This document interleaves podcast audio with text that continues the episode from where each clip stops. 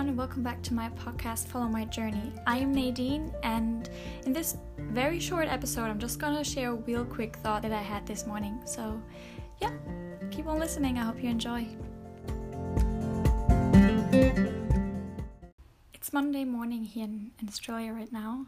I just did a quick morning yoga session and a meditation so it's safe to say I'm pretty feeling pretty good right now, and I wanted to share a real quick thought with you that I had, and I, yeah, I wanted to share with you guys. So last week I went on a walk with a friend here, and she lived here her whole life.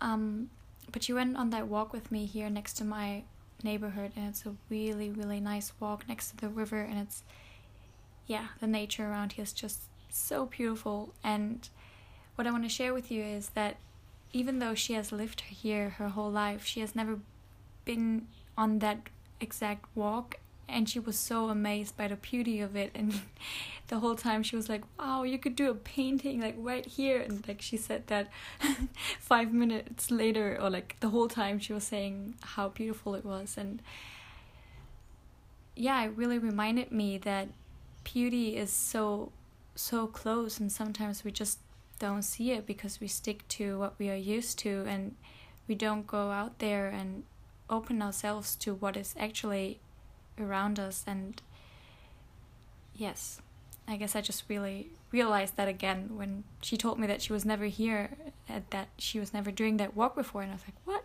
How can that be possible? It's so beautiful here.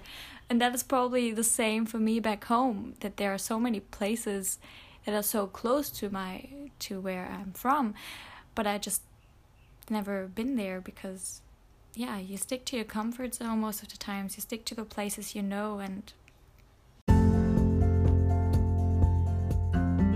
Yes, so that is that is a thought I wanted to share with you today. It is really short. I just yeah, like I said, I did my my morning routine and I just that thought came up and I wanted to share it with you. So yeah, here it is. I hope that is like a little reminder for you this morning to maybe consider maybe when you go on a walk today, maybe take another route that you normally don't take and just yeah, be amazed what other things are out there and yes, open yourself towards them. And with that, I hope you have a wonderful day and a very nice week and I'll talk to you soon. Bye. Música